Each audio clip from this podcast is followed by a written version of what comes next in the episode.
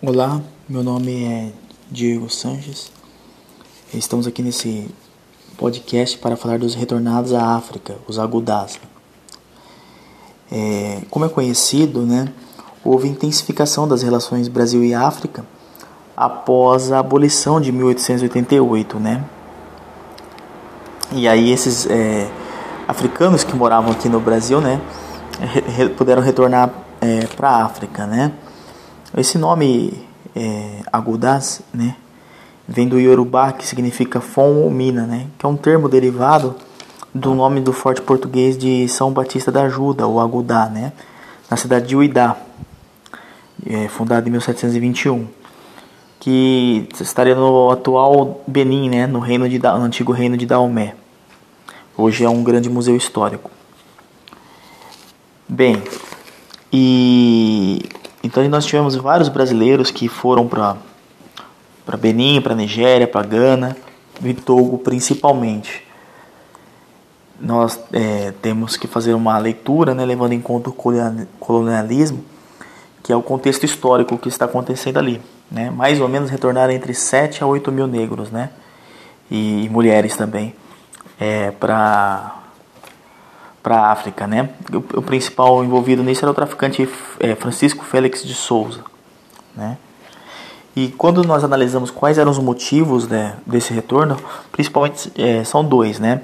A vontade livre e espontânea do, do pessoal de retornar aos, aos povos de seus mesmos costumes, né? De os mesmos valores. E outros eram deportados é, por terem participado da revolta dos malês em 1835 em Salvador. É, o que, que foi essa revolta dos malês? Né? É, negros islamizados, alfabetizados, é, é revoltavam, né, é, se revoltaram em, em Salvador e essa revolta foi delatada, teve prisões, deportação. Um dos principais nomes foi a Luísa Maim, né, que era mulher e mãe do Luiz Gama que ficou conhecido como Rábula dos Escravos. Luiz Gama ficou conhecido como Rábula dos Escravos porque ele se formou em Direito e a faculdade em São Paulo, né, ela não, não lhe deu o diploma, né, negou-lhe o diploma. E o Luiz Gama pôde então ajudar muitos é, negros é, que trabalhavam, né, forçados, os escravos, para poder é, lutar contra essa escravidão, né? principalmente a partir da Lei Eusébio de Queiroz de 1850. É, Luiz Gama foi um grande, um grande personagem na história brasileira. E a Luísa Maim também, consequentemente. Né? E esses agudás na África é, trouxeram muitas. É, esse processo de, de levar a cultura é, das relações entre Brasil e África, né, intensificar essa cultura principalmente nas festas, como Nosso Senhor do Bonfim, São Cosme e Damião, na cidade de Porto, Novo, de Porto Novo, por exemplo, a Epifania, que era uma espécie de paixão de Cristo. E também levaram a culinária, né, com a mandioca, o milho, o caju. E a, arquitetura, principalmente, né, foi uma grande renovação na, na moradia africana. Por causa, é, porque agora era uma moradia durável de casas e sobrados com tijolos. E falando um pouco da Luísa Maim, né? Como nós vemos no, no documentário Heróis de Todo Mundo, ela era quituteira, né? E isso facilitava as, a, as suas ações, porque ela poderia passar de casa em casa fazendo essa atuação, né? E ela tinha dois objetivos, como ela sempre deixava claro, que era libertar os escravos e o direito do, de, de, da religião islâmica, né? Que era proibida no Brasil. Então você teve em 1835 né, essa rebelião, mais de 70 morreram. E o Luiz Gama, que foi o filho dela, né, ele, nasce, ele nasceu livre porque ele era filho dela com um português e tornou-se escravo porque o próprio pai vendeu para um traficante. E ali dentro ele fugiu aos 18 e começou a estudar por conta, se alfabetizou né, e descobriu os, os direitos que possuía. Né, lutou por mais direitos né, e por maior liberdade. E se formou, então, é, na verdade, ele estudou o curso de Direito, né, prestou o curso de direito, mas ele foi negado o diploma. E então ele foi defender várias causas semelhantes, né, até, e infelizmente ele não chegou a ver, né, em 1888 a, a libertação, mas é, as pessoas que no seu enterro que foi acompanhado por muita gente, elas, as pessoas que foram nesse enterro, elas juraram é, defender essa causa até os últimos dias.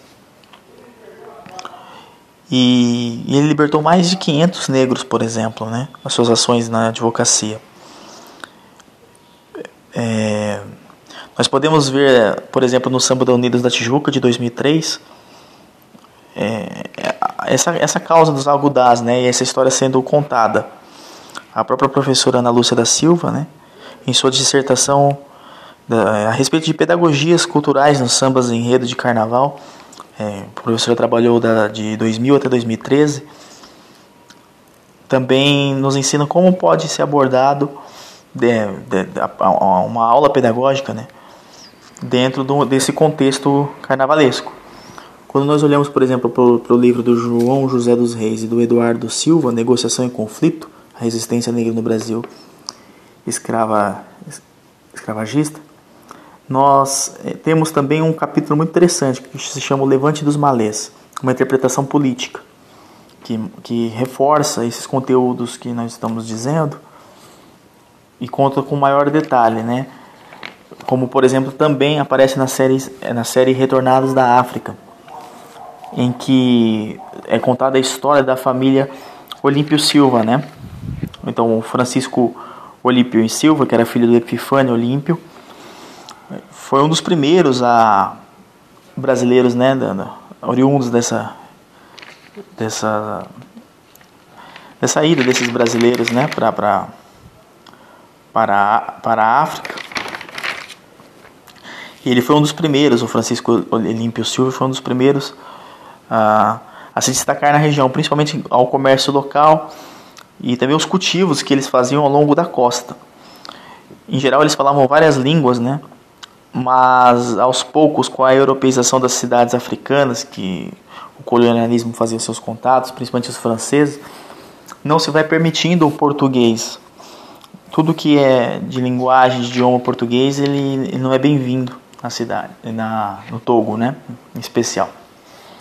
E o, isso o que acaba acontecendo é que o eles vão os agudás, né, que são esses brasileiros que retornaram à África, eles vão perdendo espaço cada vez maiores, como mostra nesse documentário, né, e eles vão é, deixando as profissões mais é, importantes e, come, e vão tendo que ir para profissões mais liberais, chefes de sessão, né, começa a ter um, um decréscimo na, nas relações sociais. É, é, esses brasileiros são os pais fundadores do Togo, né, os pais fundadores do, do Togo são os agudás. E o documentário encerra, por exemplo, com uma história muito interessante, que é do Silvanos Olímpio, né, que, que é deu continuidade à família e foi o, o principal responsável pelo processo de independência do, do Togo em 1960. E o Silvanos Olímpio teve uma grande educação, né, por ter, se, ter estudado na Europa, e ele sempre fez questão de preservar o português. Só que ele foi assassinado né, em 63 é, muitos dizem por uma conspiração francesa dentro do, do Togo, né? impedindo que o Togo pudesse ter uma moeda própria pudesse se desenvolver é, como uma grande nação. Então fica aí a oportunidade né, das pessoas estarem conhecendo uh, esse retorno dos agudás e a sua total relação com o Brasil.